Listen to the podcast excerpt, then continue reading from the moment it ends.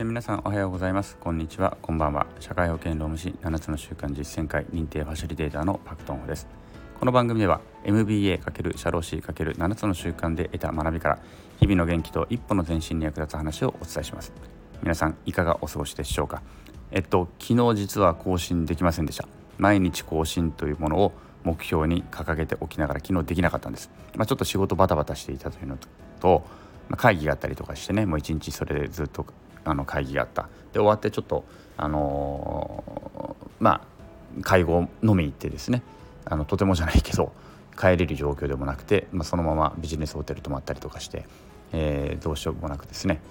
えー、っと更新ができなかったということです。でただまあ自分の中のマイマイルールとしてねマイルールとして一応帳尻合わせありっていうふうにしてもともと考えていたので今日2本更新すれば昨日更新できなかった分をまあ一応カバーできるということで今日これ1本目更新したら今日中にねもう1本更新したいなというふうに考えております。はい、えー、では本題に入っていきたいと思うんですけれども、えっと一昨日ですね、えっとグロービス経営大学院の起業家リーダーシップという授業で受けてのケースのですね、え題材となったネルソン・マンデラ氏から、まあ、何を学ぶのかという話をしました。で1回目は、まあ、マンデラさんの本名っていうのがその部族のね名前でホリシャシャという本名があってそれを勝手に白人のその講師に突然ね「あの君お前は明日から、まあ、今日からかマンデラだ」って言われたということで、まあ、その悔しさたるや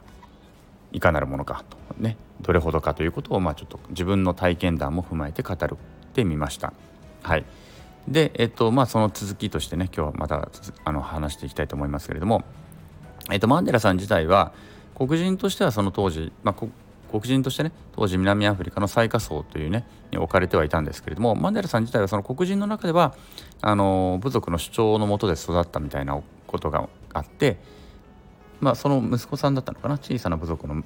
の主張の息子とかで生まれたっていうのもあって、まあ、大学進学まで叶います。うんまあ、幸運にも大学まで通うことができたと。でそこで活動家となってですねいろいろな理不尽と戦っていくことになるわけです。でその学生のねそのなんか最初に入った大学のフォートヘア大学というところで学生自治のね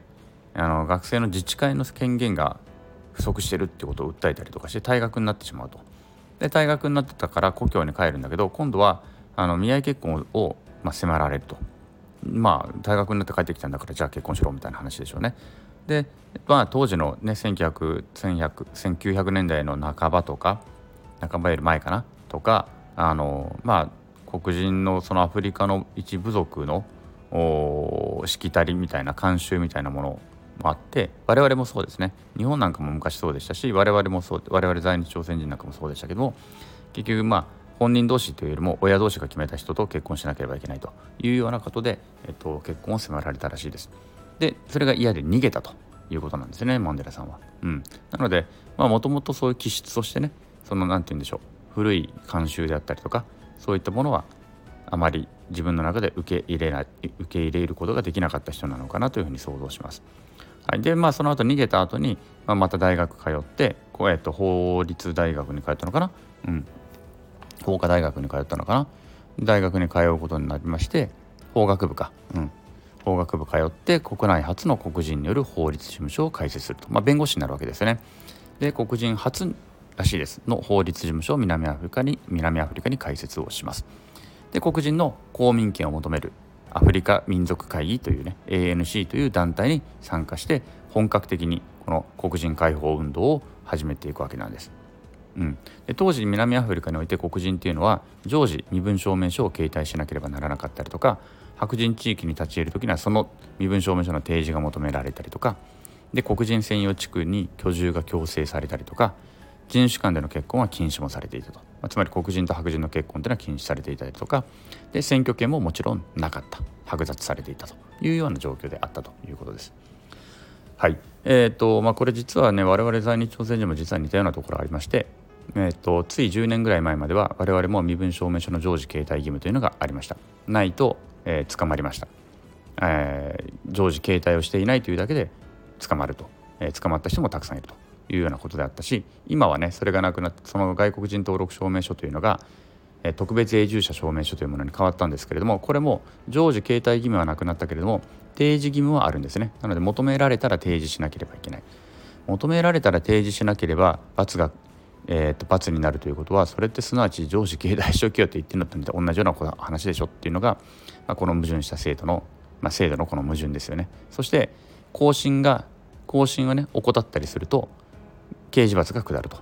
いうことです。私ちょうど今月誕生日なので更新をしなければいけない年なんですけれどもこの更新、まあ、誕生日の前後1ヶ月の間に更新しないと私は刑事罰に課せられる可能性があるというようなところで、まあ、似たようなところもあると、まあ、もちろんねあの今入ってはいけない場所があったりとかその結婚が禁止されてるとかそんなことはないかもしれないですけれども、まあ、でもあの現代版としてあるものはあるというところであります。まあ、一方、えーとまあ、いずれにせよねそういったあの、まあ、マンデラさんは厳しい状況の中で戦いを、まあ、運動を続けていくわけなんですね。で当時マンデラさんとか ANC のメンバーっていうのはあのストライキとかデモとか非暴力的なデモでをずっと行っていたんですけれども、まあ、その非暴力手段の限界がだんだんやっぱり内部で叫ばれるようになってきたんでしょうね。まあ、ずっと何度もストライキやっても何度もデモやっても何も社会変わらないじゃないかというところでだんだん不満が溜まってきて、まあ、徐々に暴力的な活動へと移行していくことになります。はいまあ、このね是非はちょっとここではあの論じないですけれども、まあ、とにかくそういうふうになっていったということですね。そして、えっと、そんな流れの中でマンデラ氏自体は1962年についに逮捕されるそして1964年には国家反逆罪で終身刑になるとここから、まあ、ここここからというか1962年に逮捕されてから釈放されるまでの27年間ずっと収監されることになるわけです。1990年1990年に釈放されるまで27年以上の間、えー、刑務所の中で過ごすこととなるわけです。はい、この27年という、まあ、ここでねあの、まあ、この後釈放されてついに釈放されて、ね、黒人の参政権も勝ち取って最後は大統領にまで上り詰めるわけなんですけれども一つここで浮かんでくる疑問がこの27年という途方もない期間ね27年ですよ。ね27歳10歳だった人だったら37歳になってしまう20歳だったら47歳になってしまうというようなこの期間ちょうど私ですね私が似てますね19歳で捕まって27年なので21歳で捕まってちょうどこの時期まで。というこの間どのようにして信念を貫き通せたのかという疑問が生まれてきます。はい。ね。終身刑ですから基本的にはもう出れないと言われている。死ぬまでお前は刑務所にいるんだと言われている。こうした中でそれでも自分の信念を曲げず黒人の解放のために活動運動を続けていこうというふうに思えたこの信念というのはどこから生まれてきたのかなぜ信念を持つことができたのかという問いが生まれるわけです。で、えー、とまあいろいろ端折るんですけれども私はここで一つねここで私が出した答えというのはこうした強い信念というのは信念とはですね信念とは自分の人生に責任を持った時に初めて生まれるものなのだろうというふうに私は考えます。考えましたし、まあ、考えると。えっとマンデラさんからすると自らの人生のね主人っていうのが自分を投獄した白人支配層ではないしそして目の前にいる私自分をいじめている看守でもないと。自分自身が自らの運命の主人なんだと。だからこのハンドルを自分が絶対に離さないんだというこの自らの自分のその自らの人生に対する責任感責任。これがあったからこそ多分27年間耐えることができたのではないのかなというふうに思います。例えばマンデラほどの経験をしなかったとしても誰もが生きていれば必ず周囲で嵐は吹きますよね。自分とは関係ないところで嵐は吹いてそこに巻き込まれていくわけですよ。いろんなことでね私であれば例えばえっと青年思春期の頃に親が離婚するとかね。でこの頃ってやっぱりすごく大変だったしだから巻き込まれてしまうんですよ。でただここでねその時苦しくしんどい思いはするかもしれないけれども自分の精神自体までもが嵐に巻き込まれてしまうかどうかっていうのはこれは自分次第だろうと。周囲がどんだけ嵐を巻き起こしてもねその嵐はもちろん自分ではコントロールできない問題かもしれないけれども人生の主人としての自分の精神だけは自分の自らハンドルを離してはいけないこの精神のハンドルを離さなかったっていうところがまあマンデラ氏がね27年間耐えることができた一番大きな原因なのではないのかなというふうに思います。これはですねえっと、7つの習慣、まあ、私の好きな7つの習慣でいうでも同じような方が同じようなことが書かれているんですね。えー、っと刺激と反応のスペースという言葉で書かれていたりとかするんですけども人生のその主体的に生きるという意味でね、うん、例えば周囲の人が自分を傷つける言葉を放ったとしてもその放たれた言葉を自分が受け入れるかどうかは自分次第だというようなことをまあその書籍でね書かれているわけなんです。うん、わかりますかね。あと紹介されているのがまあ、有名なねビクトール・フランクルの「夜と霧」という本、まあ、ここでもビクトール・フランクルというのは、まあ、ナチスに捕まってそこで、まあ、絶望の中で